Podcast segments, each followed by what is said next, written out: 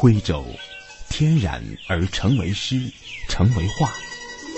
山峦秀丽起伏，河流蜿蜒曲折，稻田里水天相映，点点村落散掩在桃林修竹间。这一切构成了徽州景致的天然底色。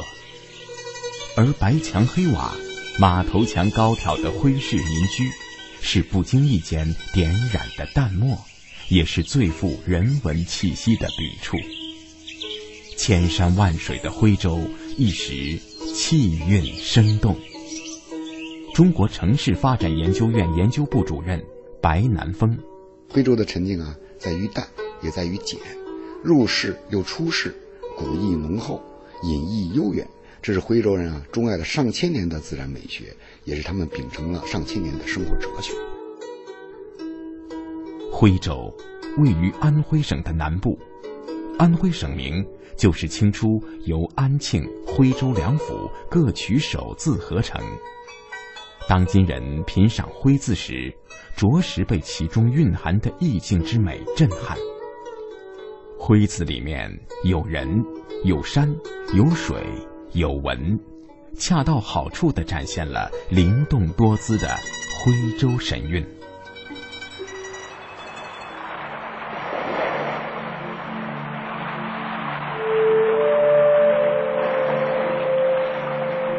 意象中的徽州，是被多种气息所浸润的。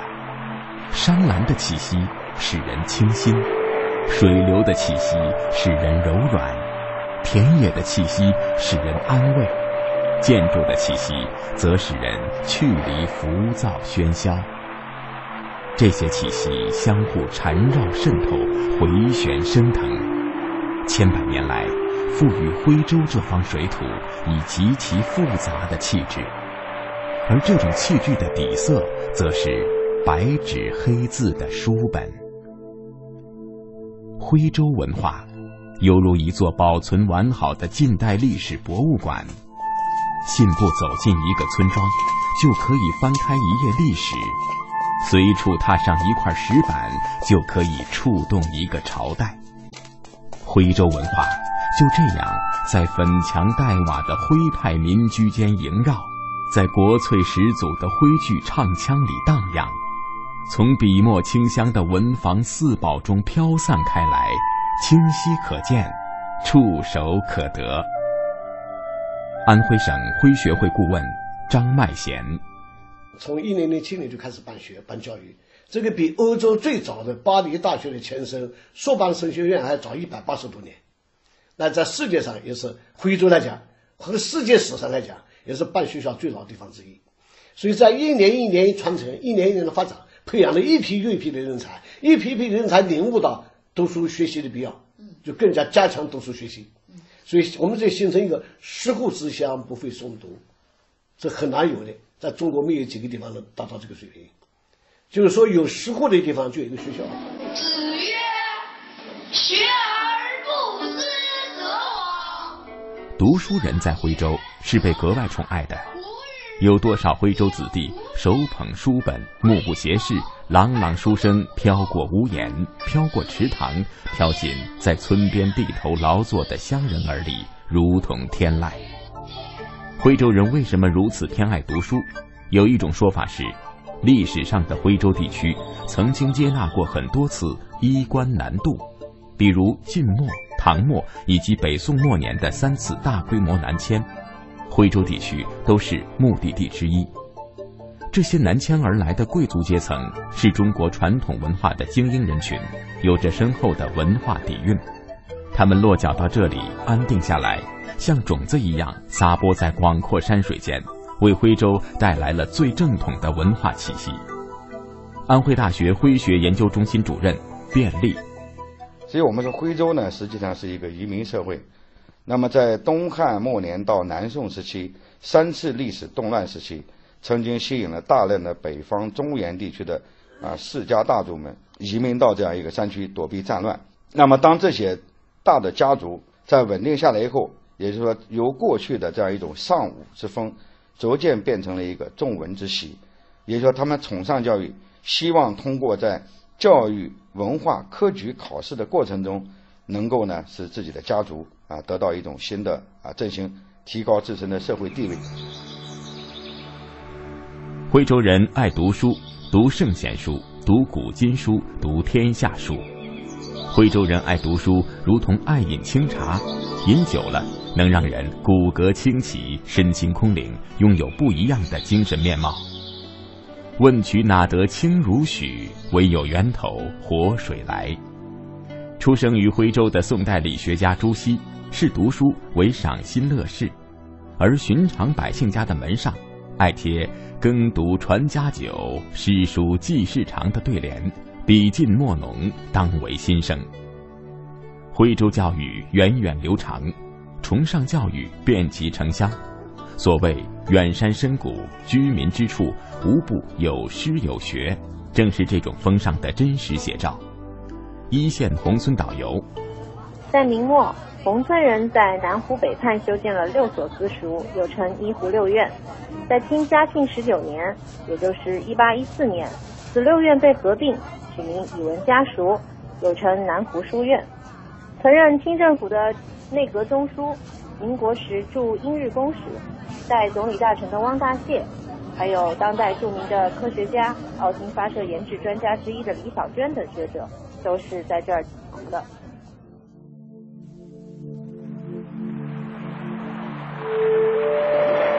徽州境内水脉众多，向北归入长江。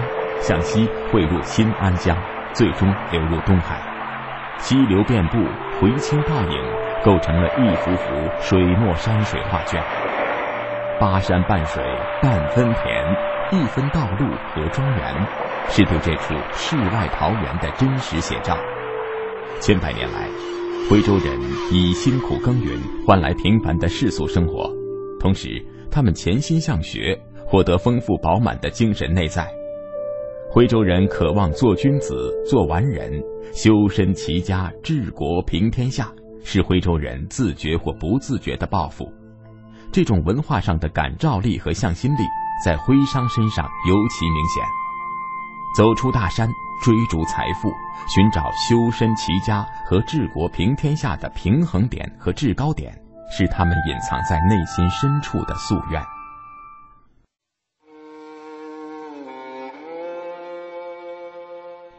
从明朝中叶到清朝末期，近四百年时间里，涌现出了无数的徽商。要论最具代表性、最能体现徽州人价值观和人生追求的，则是红顶巨鼓胡雪岩。哎呀，跟着您学艺啊，真是有福气。先生慢着，城外抛喜饼，最大的一个我给您接着了。雪岩呐，这是老天爷赐给你的福气。你说。一年三百六十五天，你总是天刚刚亮就到这个店里啊？只有他，在徽州人读书修身、经商救国这条路上走得最高最远，成为了徽州人的骄傲。胡雪岩故居导游。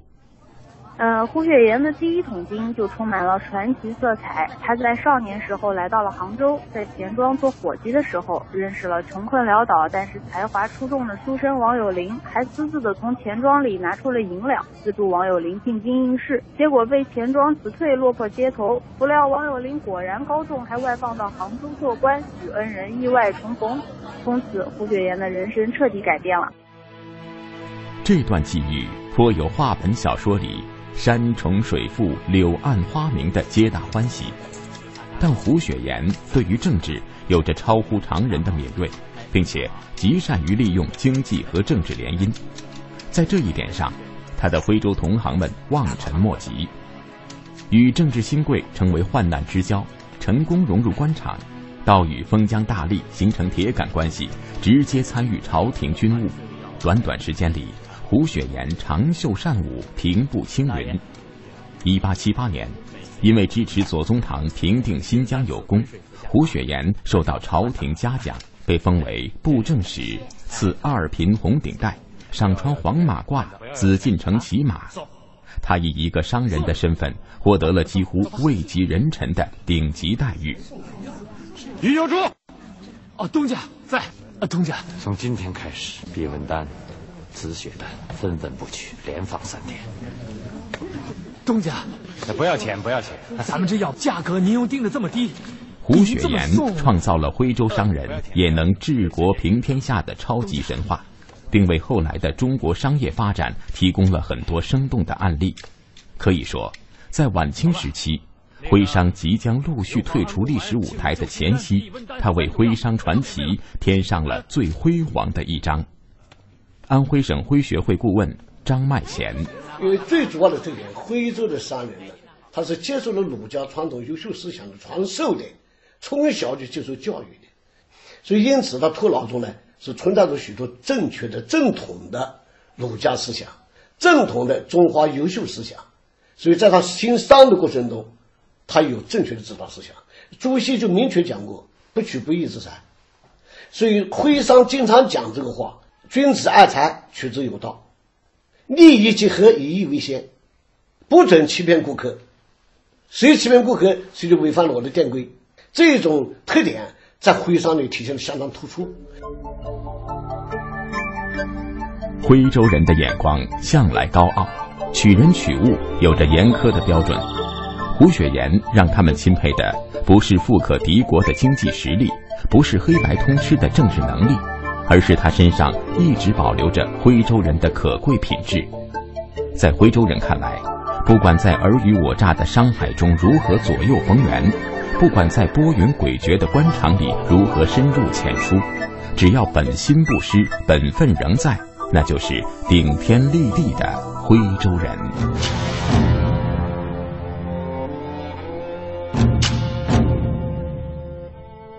在徽州杭岳村口矗立着七座气势恢宏的牌坊，它们依次排列，立柱直指青天。在这片秀山绿水环绕的乡野上，显得格外轩昂伟岸。这个偏居一隅的小村落，也因此有了庙堂的庄重和肃穆。在古代，牌坊意味着封建道统给予的最高嘉奖，牌坊的主人在封建道德的某一方面达到了极致，足以流芳百世，才有可能获得这样的殊荣。徽文化学者、作家赵燕。这个鲍知道，嗯，就是从这个村落里走出去的著名徽商。十一岁那年，他离开村庄赴江西，转金华，去湖北赴扬州。在辗转多年之后呢，终于到二十多岁的时候呢，他在扬州的盐业打出了一片江山，净资产累计巨万，并出任两淮总长，长达二十年。财富的迅速增长，容易让人产生眩晕感。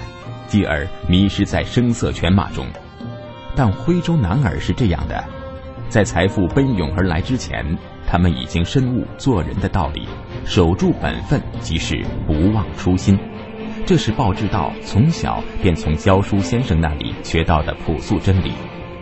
他的人生目标不是追逐金钱，而是青山旧路在，白首盼还乡。徽文化学者、作家赵燕。报知道发达后呢，这个资助同族子弟读书，重建宗族世家，并重修了歙县最大的书院——杨书院。在晚年的时候呢，他这个倾注心血，重修了鲍家祠堂、敦本堂。敦本呢，就是注重根本的意思。鲍知道呢，就想以这种极富人文情怀的举动呢，为徽州文化注入新的活力。徽州文人渴望修身齐家治国平天下的梦想。徽商同样努力，一一践行。很多徽商自觉或不自觉地担当起了徽州的文化推手。他们建祠堂，维护起儒家正统的价值体系；建私塾，资助乡人子弟求学上进；建书院，提供学术研究交流平台。一代一代薪火相传。正是因为徽商贡献出了巨大的财富，延续着徽州文化的生命力。徽州学子在学而优则仕这条路上才走得更轻松。安徽大学徽学研究中心主任卞立，他们在致富之后，都不忘回报社会，不忘作为一个商人，啊，一位正直的商人，那么他所他所承担的一种社会责任，那么他们在一些公益事业、社会慈善事业上，都舍得投资，慷慨的解囊。那么在这方面，我们说呢，他们在架桥、修路、啊修池塘，以及捐赠救荒，以及像报知道对宗族中的啊弱势群体啊分别建立了一些义田，然后用义田的收入来维持他们的这样一种最低的生活和救济。徽州文化的因子里有一种难得的清醒，这清醒也是从读书修身中来的。不忘初心，方得始终，才能做得开、拼得来、守得住、传得久。这种文化上的传统，在徽商群体中如此，在做学问的书生中更显得出类拔萃。我从山中来，带着兰花草，种在校园中，希望花开早。徽州乡人胡适晚年曾有一首《希望》小诗，开篇有句曰：“我从山中来，带着兰花草。”被谱上曲，一时传遍天下。他人朗朗吟唱时，仿佛自己也成了纤柔有致的兰花君子。转眼秋天到，一兰如乱发。朝朝频顾惜，夜夜不相忘。胡适的童年是在古徽州下辖的绩溪上庄度过的，在上庄，仍存有胡适曾经居住的老屋，洁净清幽。上世纪六十年代，漂泊了近半个世纪的胡适，仍常常念叨自己的家乡。在那本《胡适口述自传》里，第一章的标题是。故乡和家庭，接下来的第一句就是“我是安徽徽州人”。胡适一八九一年出生于上海，三岁多，父亲便去世了。胡适奉母亲为“我的严师”，一生都记着母亲的教导，对书本恭恭敬敬，对学问恭恭敬敬。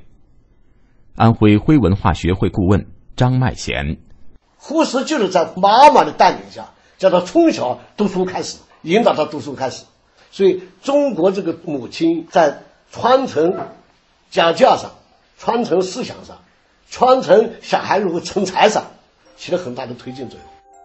有人说，胡适对中国文化史的贡献在于对白话诗文的倡导和诗作，只此一件便功莫大焉。这还是从学术层面上来说的，而从人文的角度上来说。胡适为中国知识分子提供了一个完美的新君子形象。这种新君子既有对传统文化的自信，又有对西方文化的尊重和吸收，这是胡适在学问之外的一大贡献。胡适之所以能成为大学问家，天赋机缘都有促成，但去表及里，取其根本，还是将东方文化与西方文化做了一个串通。并回过头来对中国传统文化进行改良，这似乎与徽商赚取财富后回归家乡、推进文化发展有异曲同工之妙。听第二项，升国旗，奏国歌。少先队员。这是今天的上庄小学，师生们正在举行升旗仪式。上庄小学的原名是育英小学，当年胡适先生为了家乡的教育事业。亲自劝募基金创办，并担任名誉校长。胡适每年从个人年俸中拿出一百元大洋馈赠学校，以充经费，直至一九三八年出使美国为止。胡适对自己家乡的新学教育尤其关心，这份心意不但胡适有，他的徽州同乡陶行知也有。陶行知纪念馆工作人员林文，在徽州。陶行知有个雅号，当地人亲切地称他为“一品大百姓”。其实啊，“一林大百姓”正是陶行知本人提出来的。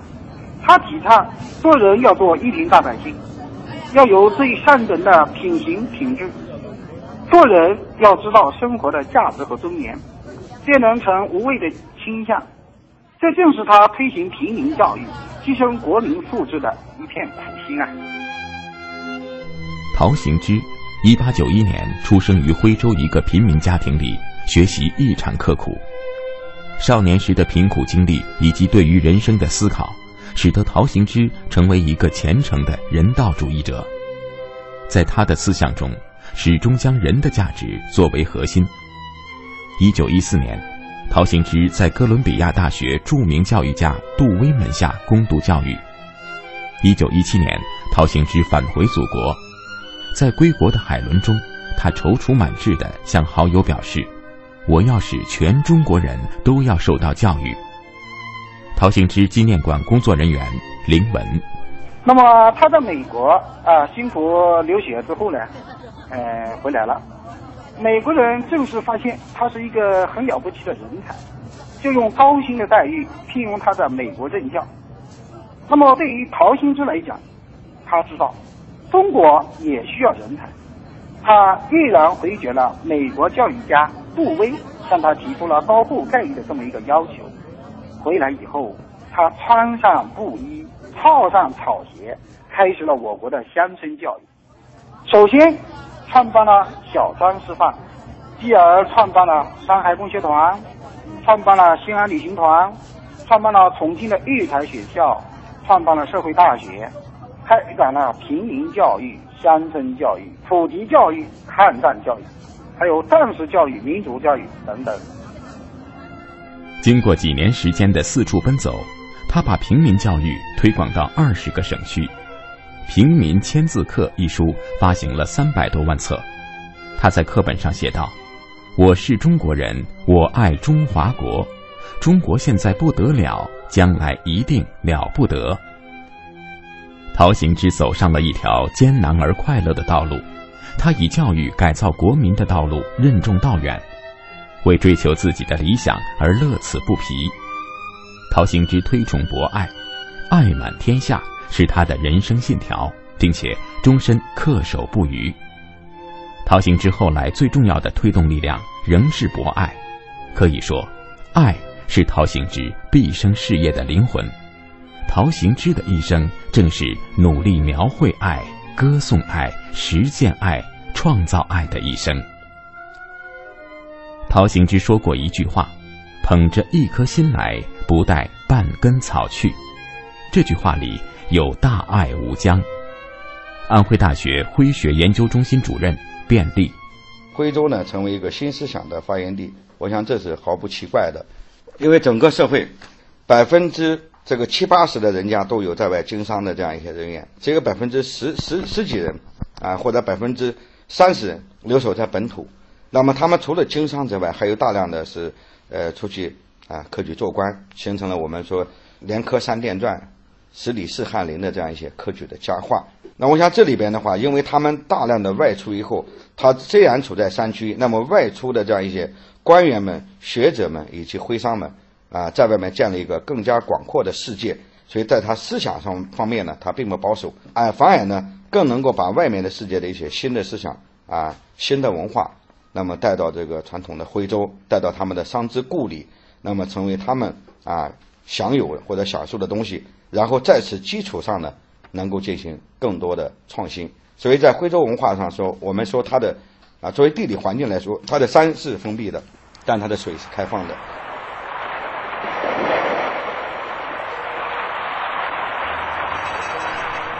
徽州的腹地有一条美丽的大河缓缓流过，它的名字叫新安江，徽州人亲切地称之为“母亲河”。新安江畔。有着风景秀美的山水长廊，让人流连不去，几度梦回。而溯着上千年的时光长河回望，徽州的人文积淀更是静水深流，幽邃浩渺。徽州应该是少有的将中国世俗社会生活和士大夫精神并存下来的古老之地。它不是一个简单质朴的乡村社会。而是由多重体系共同打造的中华文化范本，所以江湖虽远，能直追庙堂。安徽徽学会顾问张麦贤：徽州文化有地域文化，不是单纯的地域文化；徽州文化有乡土文化，但不是单纯的乡土文化。更重要的，它是中华文化的继承与弘扬，是中华文化的沉淀与发展，是中华文化在徽州这个地段里。沉淀下来，然后弘扬发展中，形成了现在的徽州文化。徽州长期在崇尚读书的背景下，不仅人才辈出，而且造就了一种和谐安宁、理性平和的社会秩序。黄山市文化委员会主任胡建斌，我觉得我们徽州啊，精神啊，我觉得是和和和谐嘛，而且徽州这边，它确实是受着这种和谐文化的这种影响，因为这种这种的话是最核心的，它是精神里的最核心的。古徽州虽地处偏隅，但他目光敏锐地关注着山外的世界。金黄山，他的心跳更是与世界同步。新徽商积极走出去的强烈开放意识，丝毫不逊先人。安徽徽学会顾问张麦贤，因为新徽商我接触了不少，这批新徽商啊，他们很注意弘扬徽商精神。他们弘扬徽商精神特点是什么特点呢？比如第一个是回炉头精神，是艰苦创业的精神；第二条是爱国思想；第三条是慈善之心。因为发了财了，有了钱了怎么办？要回报社会。帮助他人。可以肯定的一点是，在徽州，读书修身、经商救国是密不可分的。读书所代表的教育，在相当程度上影响了地方经济的发展，也影响着地方的社会风气。同时，这种教育本身还给徽州带来了很大的文化积累，不仅仅是人才，更重要的是为这个地方积淀着底气。